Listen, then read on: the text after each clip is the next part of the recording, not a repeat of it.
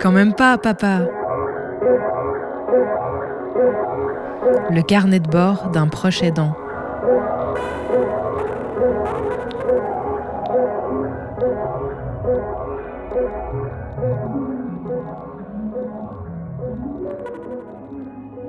Ma fille a aujourd'hui 16 ans et comme euh, toutes les jeunes filles de son âge et puis plus jeunes encore aussi, eh bien euh, elle avait plaisir et elle a toujours plaisir à ce qu'on parte en vacances pendant quelques jours, s'échapper du quotidien, aller découvrir d'autres lieux, d'autres personnes, rejoindre les personnes qui nous sont chères pour passer du temps avec eux.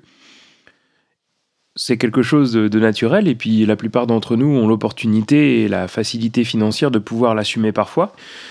Mais quand on est confronté aux questions du handicap, eh bien, ça peut devenir progressivement un défi. Et c'est ça dont je voudrais parler aujourd'hui dans ce nouvel épisode du podcast Quand même pas papa.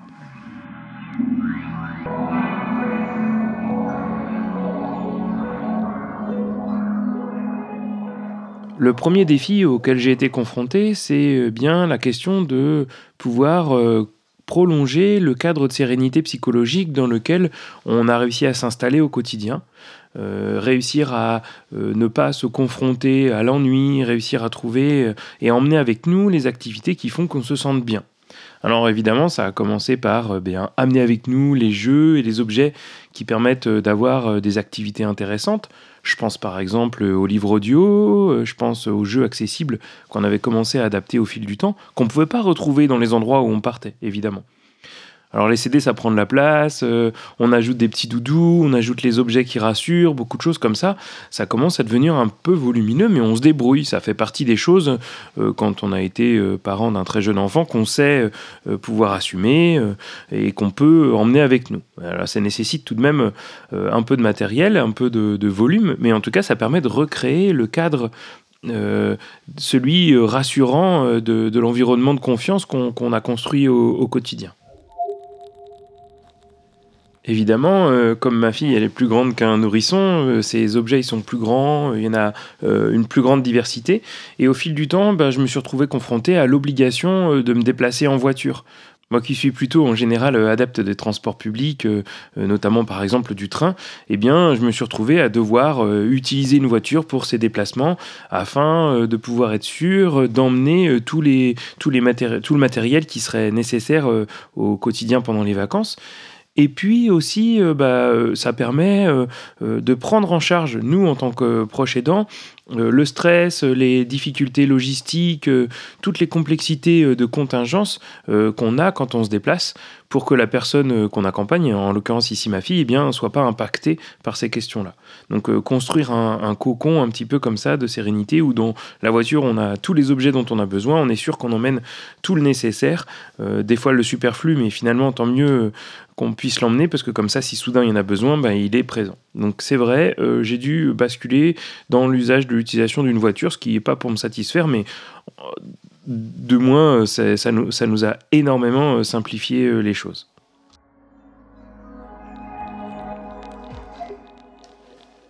Et le temps avançant, d'autres difficultés sont venues euh, euh, s'empiler sur ce que je viens de décrire, notamment euh, les difficultés de communication et de compréhension qui, comme je l'avais déjà dit par le passé, nécessitent que l'on prenne le temps, que l'on soit en capacité d'adapter le rythme de la vie, que l'environnement soit pas trop bruyant, que les gens soient bienveillants. Donc ça signifie identifier des cadres euh, d'endroits où on aille qui euh, permettent euh, ces rythmes-là, qui permettent un rythme souple qu'on adapte aux besoins si nécessaire, qui permettent d'assurer cette douceur du quotidien qui fait qu'on n'est pas confronté aux difficultés. C'est comme ça qu'on s'est retrouvé, par exemple, au début, euh, à aller dans des campings familiaux dans lesquels on a retrouvé euh, ces cadres bienveillants. Euh, c'est comme ça qu'on s'est retrouvé à avoir des activités paisibles, mais en même temps ludiques, comme les vélorails. C'est comme ça qu'on a eu plaisir à aller visiter le château de Garlédan, parce qu'on peut se promener à l'intérieur de ce château chantier en prenant le temps, à la vitesse que l'on veut, de déambuler, de rencontrer les différents ouvriers qui travaillent sur le site et puis les personnes qui présentent les activités en étant en capacité, si nécessaire, de s'arrêter, de prendre le temps d'écouter, de respirer, d'échanger, puis de continuer. Et avec euh, l'avancée de la maladie, d'autres besoins ont émergé. Je pense par exemple au besoin urgent d'aller aux toilettes, voire aux petits accidents qui peuvent arriver. Je pense euh, voilà, à des choses sur les fausses routes euh, qu'on doit prendre en charge. Donc ça veut dire qu'on doit trouver un environnement où à chaque instant, on est en capacité de faire pause sur cet environnement pour pouvoir gérer le besoin spécifique, l'accompagnement très spécifique de l'enfant qu'on accompagne. Et de la même manière, les crises d'épilepsie, si elles arrivent en vacances, ben, il faut pouvoir être dans un cadre où euh, on peut faire pause sur l'activité qu'on est en train de faire pour prendre en charge ça, éventuellement pendant plusieurs heures.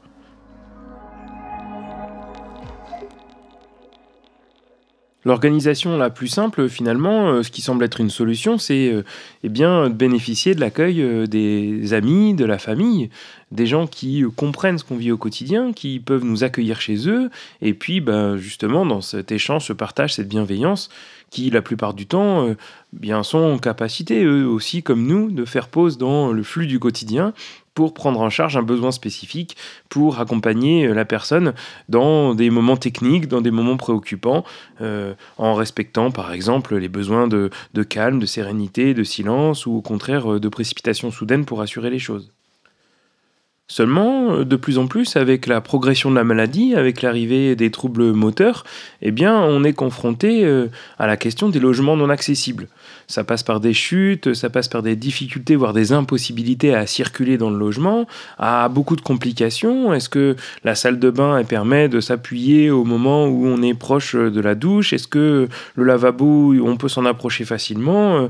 Est-ce que le fauteuil roulant va pouvoir passer ou le relateur entre les différents éléments, le mobilier de la maison euh, Ça nécessite beaucoup, beaucoup de questions. Et c'est là qu'on comprend que quand on est en situation de handicap moteur, euh, il est parfois dur de trouver un logement adapté. Hein. J'aurai l'occasion d'en reparler dans un prochain épisode. Mais cette question de l'équipement, bah, c'est souvent un défi. Mais alors quand euh, on est en déplacement, ben là, ça devient, euh, ça devient quasiment impossible d'aller rendre visite à ses amis, à ses proches, parce qu'eux-mêmes n'ont pas l'opportunité d'avoir des logements adaptés. Nous qui déjà peinons à trouver des logements adaptés dans le parc disponible, comment est-ce que nos proches, eux, pourraient avoir ça? Et si on ajoute à ce constat euh, d'inaccessibilité euh, fréquente et les besoins euh, de recréer ce cocon de calme dont je parlais tout à l'heure, notamment dans les jours, bah, il y a des jours avec, des jours sans, dans les jours sans, il faut peut-être s'éloigner un petit peu du tumulte de la famille, de l'énergie débordante des amis qu'on rencontre, bah, une des solutions de facilité à laquelle on a progressivement eu recours, ça consiste à louer ou à trouver un logement disponible, accessible près de la famille pour à la fois pouvoir prendre du temps ensemble avec ses amis et puis aussi prendre du temps en retrait pour recharger ses batteries, trouver ces moments de sérénité, de convivialité du duo aidant-aidé pour ensuite aller retrouver les personnes à qui on est venu rendre visite. Évidemment, ça nécessite des moyens financiers euh, ou alors euh, une aisance sociale, des astuces pour trouver des logements à la fois adaptés et qui soient libres pour pouvoir les occuper et puis euh, eh pouvoir s'en servir comme point base et retrouver les autres activités et les autres personnes autour ensuite.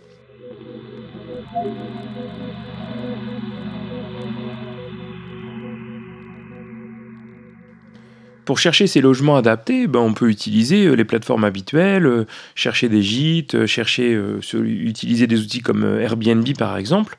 mais là, ça nécessite vraiment beaucoup d'énergie parce que il faut être en capacité de scruter, d'étudier, de vérifier que ça semble accessible, euh, parfois, il y a des différences entre ce qui est annoncé et ce qui est réel. Prendre du temps euh, pour discuter avec les personnes avant d'être sûr que ce soit accessible. Mais évidemment, ces personnes qui proposent euh, les logements n'ont pas forcément la connaissance de nos besoins spécifiques. Heureusement, il y a aussi des labels qui existent, un label tourisme et handicap par exemple, qui permettent d'avoir une petite idée sur les capacités d'accueil de ces différentes structures. Et puis, on peut aussi penser que euh, ben, les hôteliers euh, ont de plus en plus l'obligation de proposer des logements euh, dits PMR, c'est-à-dire personnes à mobilité réduite. Dans les faits, moi, ce que j'ai constaté, c'est que ces logements PMR, ils étaient rarement disponibles parce que soit ils étaient en travaux, soit ils étaient déjà loués, soit ils n'étaient pas réellement accessibles. Et parfois, les gens veulent nous louer des choses sans nous forcer, mais disons en cachant les choses qui pourraient devenir difficiles. Euh, et puis, euh, ben, toutes les personnes sont différentes, chacun a des besoins spécifiques, et parfois l'adaptation proposée dans ces locaux ben, satisfait un besoin particulier, mais est très difficile pour un autre type de handicap, une autre difficulté à se déplacer. Toutes ces questions-là font que, eh bien, trouver un logement quand on part loin de chez soi, euh, c'est euh, pour nous aujourd'hui quelque chose de vraiment euh, très compliqué. Ça signifie donc que ça prend du temps à planifier, et déjà, du temps, c'est quelque chose qui est rare quand on s'occupe au quotidien d'une personne. Et puis, euh, c'est du stress euh, parce que euh, faut que tout fonctionne, qu'on n'oublie rien. C'est du stress dans la préparation, dans l'organisation du trajet, dans le trajet, dans l'arrivée sur les lieux. Il peut y avoir encore des choses qui dysfonctionnent. Évidemment, si on, on est en situation financière confortable, on peut compenser un certain nombre de ces défis par bien l'achat de dispositifs, l'achat des accès à des facilités qui peut-être existent. Mais évidemment, euh, on ne peut pas utiliser euh, ce joker à chaque fois. Euh, tout le monde n'est pas en capacité de l'assumer. Il y a des fois des situations qui rendent impossible voilà, de, s'en sortir. Et ben, parfois, on fonctionne en mode dégradé. Ça marche un peu moins bien. Et, là, ça peut devenir un peu compliqué. Et je trouve que ces difficultés, sont d'autant décuplées que quand on se déplace, je suis souvent seul avec ma fille. Ça veut dire que je dois assumer l'ensemble de ces choses. Et là, je dois dire que euh, il y a des personnes dans mon entourage qui sont d'une préciosité euh, sans faille parce que, eh bien, il nous arrive de partir en vacances. Et là, je remercie euh, Noémie évidemment énormément pour les moments partagés, ces moments où on, voyage ensemble, on prend du temps pour découvrir des endroits à trois, parce que bah, c'est une force en fait, et qu'on peut difficilement assumer à la fois les imprévus du voyage et l'accompagnement, les besoins spécifiques de la personne accompagnée quand on est seul.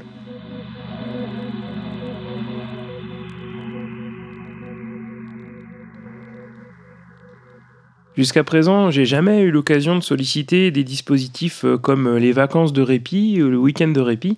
C'est quelque chose qui est de plus en plus proposé aux proches aidants et puis euh, aux personnes qu'elles accompagnent. Je pense par exemple aux propositions euh, faites par l'association Vaincre les maladies lysosomales, que je trouve vraiment intéressante, qui me semble être une solution pour s'extirper de cette impossibilité à prendre du temps hors de, des endroits où on vit habituellement.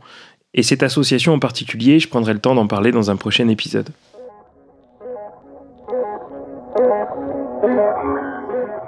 Voilà, c'est la fin de cet épisode consacré aux vacances et au fait de partir autre part.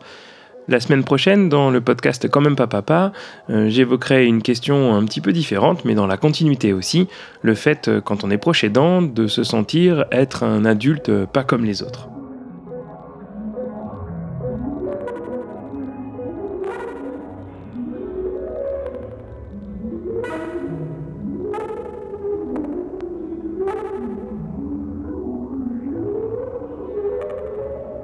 Podcast à retrouver sur le.